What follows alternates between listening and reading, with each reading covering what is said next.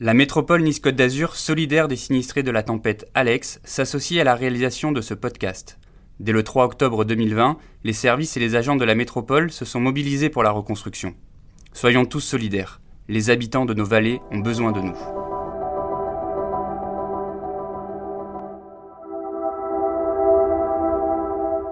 J'ai l'habitude de dire que quand je suis assise dans mon jardin, j'ai trouvé mon point d'équilibre dans l'univers. Je suis là où je dois être.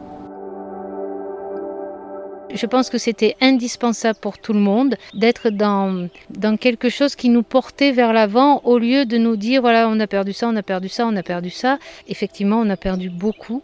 Mais c'était nécessaire pour sortir de ça d'aller dans, dans quelque chose de concret, pour sortir de l'émotion. Au contraire que ça nous redonne un élan euh, vertigineux pour euh, aller de l'avant. C'est notre patrimoine, notre village, notre histoire, nos sentiments. Le matin du 3 octobre 2020, après le passage de la tempête Alex dans les Alpes-Maritimes, les vallées du haut pays azuréen offrent un spectacle de désolation. La nuit, des pluies violentes ont fait gonfler les rivières et l'eau a emporté sur son passage des maisons, des routes et des voitures. De la Vésubie à la Roya, ce sont des centaines de personnes qui se retrouvent d'un coup privées d'eau et d'électricité. Les dégâts matériels sont considérables, les pertes humaines impressionnantes. Pendant un an, Nice Matin se propose de recueillir les témoignages des habitants des vallées. Ils partageront avec nous leurs craintes, mais aussi leurs espoirs, le temps de leur reconstruction. À chaque rendez-vous, un témoin, une histoire. Je suis Flora Zanichelli et vous écoutez Alex, un podcast de la rédaction de Nice Matin. Aujourd'hui, épisode 22, Hélène Martin, fondatrice des potagers de la Vésubie, marseillaise d'adoption mais saint-martinoise de cœur depuis toujours. Un entretien réalisé dix mois après le passage de la tempête.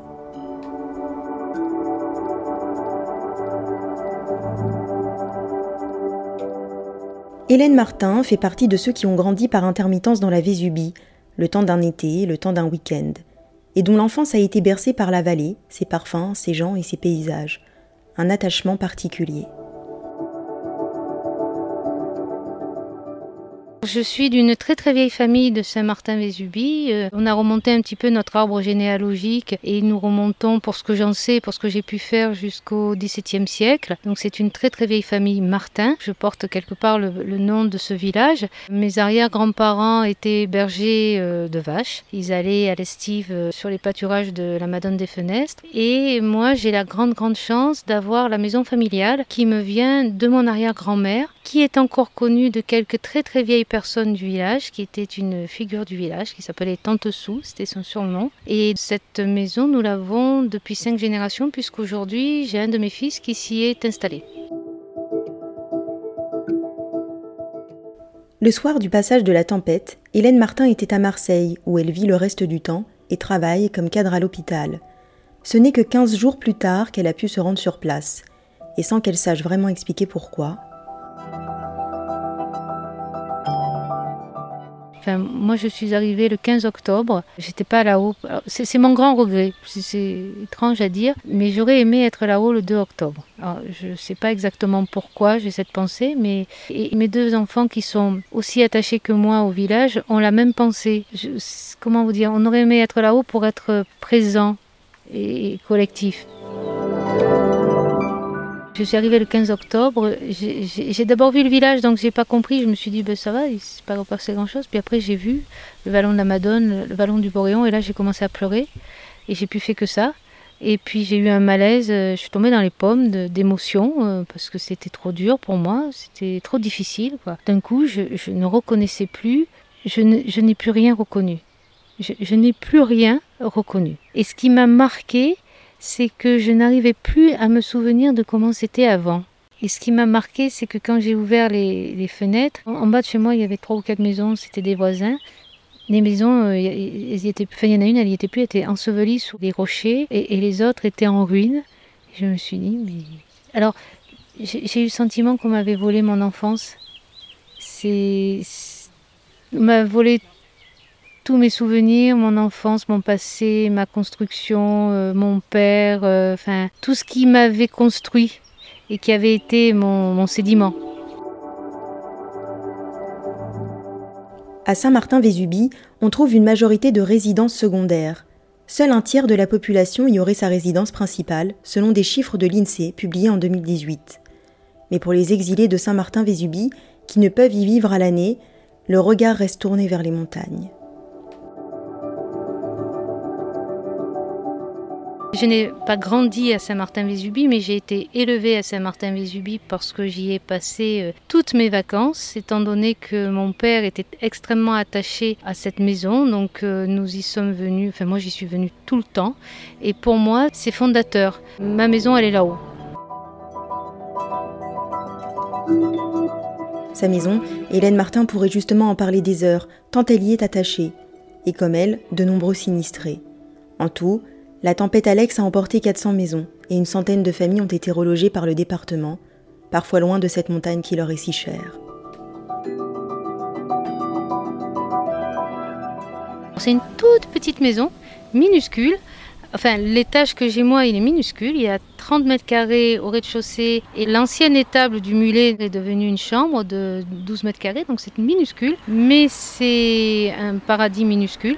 Il y a un tout petit jardin de 20 mètres carrés qui surplombe le vallon de la Madone et qui est face euh, aux montagnes. Et vous avez juste qu'à regarder le vent euh, dans les arbres et les nuages passer quand vous êtes dans le jardin. Et cette maison est très ancienne, elle a à peu près 400 ans d'âge et elle est construite sur l'ancien rempart de la ville. Donc elle est dans le cœur médiéval, pas loin de l'église. Et dans mon jardin, dans un bout du mur du fond, il y a une ancienne meurtrière. Donc c'est vraiment une maison pleine d'histoires. Et il y a l'histoire de ma famille dedans, et puis il y a la mienne, et maintenant il y a celle de mes enfants. J'ai l'habitude de dire que quand je suis assise dans mon jardin, j'ai trouvé mon point d'équilibre dans l'univers. Je suis là où je dois être. Quand elle n'est pas dans la Vésubie, Hélène Martin vit donc à Marseille.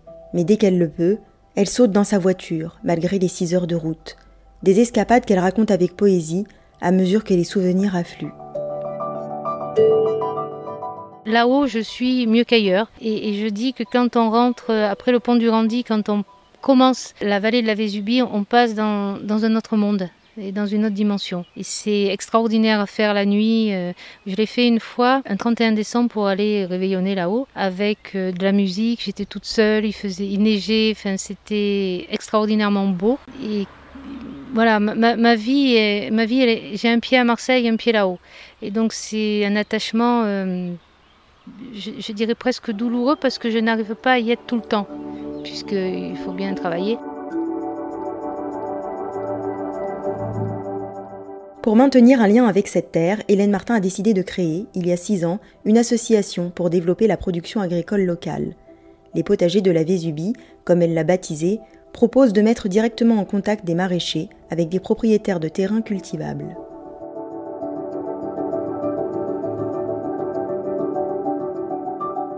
En août-septembre 2015. Ce qui s'est passé, c'est que moi, je, déplorais toujours quand je montais avec mes enfants jeunes de devoir amener euh, toutes mes courses parce que c'est très cher à Saint-Martin-Vésubie, la vie est très chère. Et je me disais quand même, avec tout ce potentiel, ces terres agricoles abandonnées, euh, et j'ai rencontré deux autres personnes, trois autres personnes qui avaient la même vision que moi et euh, dans ces autres personnes, il y avait un propriétaire d'un terrain à Lantosque qui nous a dit euh, Mais oui, c'est une très très bonne idée que de vouloir remettre ces terres agricoles en, culture. C'est bon, on y va, on essaye. Euh. Et donc nous sommes lancés dans cette aventure sur un premier terrain à Lantosque. Nous avons développé notre activité sur l'Antosque, maintenant un petit peu sur Belvédère. Et à ce jour, nous avons euh, six personnes installées, dont un, peu plus loin à la Grave de Paye. Mais l'idée, c'est sauver les terres agricoles localement et j'allais dire mondialement. Bon, enfin, c'est pas nous qui les sauverons mondialement, mais on va y participer. Et en même temps, euh, créer de la richesse, c'était d'installer des gens, en faire des maraîchers, faire des circuits courts, proposer aux particuliers des produits de bonne qualité sur les marchés locaux. Et c'est en train de, se mettre en place et, de fonctionner et, j'en suis extrêmement heureuse. Nous, on a eu énormément de chance dans les potagers. La tempête Alex n'a pas créé de dégâts sur les terres qui, sont en cours de, enfin, qui sont en culture, celle de l'Antosque. En soi, les potagers de la Vésubie, aujourd'hui, on a un de nos maraîchers qui est sur le marché de l'Antosque tous les samedis matins et qui a des légumes magnifiques. Et en ça, je trouve que c'est une plateforme pour la, la reconstruction de la vallée. Si les potagers n'ont pas subi de dommages, la vallée est dévastée. Hélène Martin se lance alors dans la formation d'un collectif de citoyens. Cet associatif dans l'âme y voit l'avenir du village, même si les choses peinent à se mettre en place. Quand je suis montée là-haut, donc je vous dis c'était le 15 octobre, et dans la, foulée, euh, on s'est réunis avec des amis euh, très proches parce qu'il fallait qu'on parle. On était tellement traumatisés tous. Et la seule chose qu'on a dit, c'est que maintenant, on s'est dit, il faut qu'on aille de l'avant et qu'on reconstruise. Je connais beaucoup de monde. J'ai beaucoup de copines, d'amis. Donc mon agenda est rempli quand je vais à Saint-Martin. En plus, l'activité de l'association me donne beaucoup de, d'activités euh, complémentaires dans la vallée, donc je suis tout le temps en train d'aller et de venir. Du coup, je connais de plus en plus de monde. Alors, c'est vrai que quand je n'y allais que pendant les vacances, etc., c'était plus réduit. Mais maintenant, avec cette activité et le fait que j'y vais beaucoup plus souvent, j'ai tissé des liens plus étroits avec euh, beaucoup de personnes là-haut. Et j'essaye d'être impliquée dans la vie citoyenne là-haut euh, parce que c'est nécessaire et puis parce que ça me plaît et puis parce qu'il y a un tel potentiel environnemental à Saint-Martin et autour que c'est d'une telle beauté que voilà, il faut y travailler quoi. On pourra plus avoir ce qu'on avait avant, c'est fini. ce temps-là n'existe plus, n'existera plus, mais on va avoir autre chose et il faut qu'on ait des idées et qu'on y aille et qu'on reconstruise. Donc la première réaction après a été celle d'aller, de, de se remettre en marche. Au tout début, on était un peu perdu parce qu'on ne savait pas dans mon quartier ce qu'on allait faire de nous très clairement, hein, en termes de, de, maison, etc. Donc euh, j'en ai discuté avec des voisins et on s'est dit, mais peut-être que si on se constitue en collectif, on voulait quelque chose de très simple et de très souple, on voulait pas une association, on aura plus de poids et on répondra à nos questions. Mais malgré les réunions, malgré l'investissement du collectif, de nombreuses questions restent encore aujourd'hui sans réponse. Hélène Martin, en lien avec l'association Remontons la Roya, dont nous parlions dans l'épisode 21 du podcast Alex, ne peut s'empêcher de constater. Je suis très en lien avec des gens de la Roya où j'ai le sentiment que ça fonctionne beaucoup plus parce qu'ils ont une association là qui m'a l'air extraordinairement dynamique là. Nous on n'y est pas encore, on n'y est pas encore et je trouve franchement ça dommage. Vraiment, je pense que c'est un vecteur d'aide puissant pour aider les gens à se structurer, à se parler, à travailler. S'inspirer de la Roya et de sa dynamique militante et associative, voilà l'objectif d'Hélène Martin. Un lien inattendu, tissé par des citoyens qui se sont brutalement retrouvés unis dans le malheur. Je connaissais pas du tout la Roya, très sincèrement, avant. D'ailleurs, je connais toujours pas. Je vais aller les voir. Mais en fait, à travers euh, les réseaux sociaux, la page Facebook des potagers, euh, et puis nous, alors c'est très amusant les choses, les raccourcis de la vie. On a bénéficié dans les potagers La Vésubie d'un accompagnement euh, associatif financé par la métropole de Nice, grâce à quelque chose qui s'appelle Pro Bono Factory, Intermed et AZUP, qui sont des associations d'accompagnement qui nous ont permis de nous structurer, de monter des projets, d'avancer de nous développer. Et à travers ça, évidemment la tempête Alex était euh, dans toutes les bouches et dans tous les esprits, on m'a donné des contacts sur la Roya en lien avec la tempête Alex. Hein. Et donc j'ai contacté ces, ces personnes et le lien s'est fait le lien dans la, dans la misère, je dirais, c'est fait. Et donc, je les suis, on se suit, on va se rencontrer pour voir ce qu'ils font eux. Et moi, je trouve que ce qu'ils font eux, c'est extraordinaire.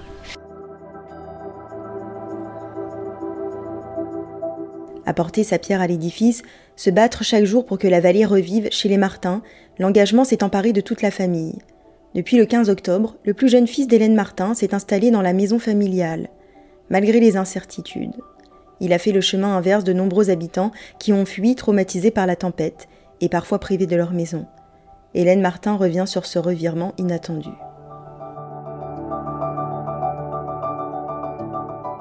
Je suis restée euh, quinzaine de jours là-haut avec un de mes fils. Et lui, il a décidé qu'il ne redescendrait pas. Le Covid nous a bien aidés là pour le coup parce qu'il était à la fac et hum, il n'y avait plus de cours en présentiel. Donc il m'a dit euh, je vais faire mes cours en distanciel et je vais rester là-haut. Et effectivement, il s'est installé là-haut et depuis il y est, il s'est investi dans le secours populaire et très étrangement, il s'est extraordinairement épanoui. Mon fils fait des études sur le métier de la conservation du patrimoine et du coup, il a pu faire son stage sur la future reconstruction du musée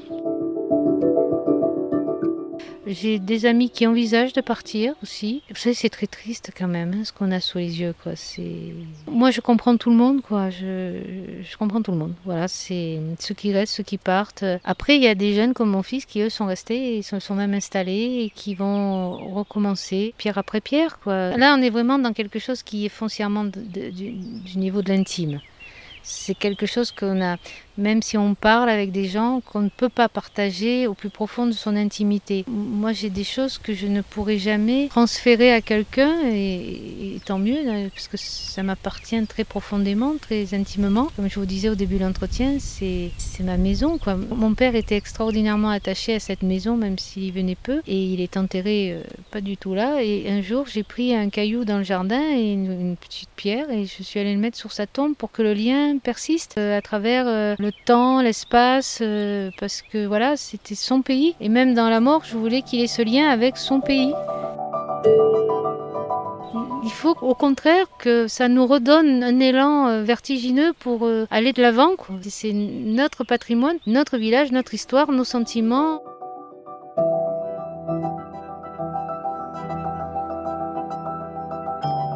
Vous venez d'écouter Alex, épisode 22, un podcast du groupe Nice Matin. Si ce contenu vous a plu, n'hésitez pas à le noter 5 étoiles et à le partager autour de vous. Et si vous avez des remarques, vous pouvez aussi m'envoyer un mail à l'adresse fzanikeli.nismatin.fr.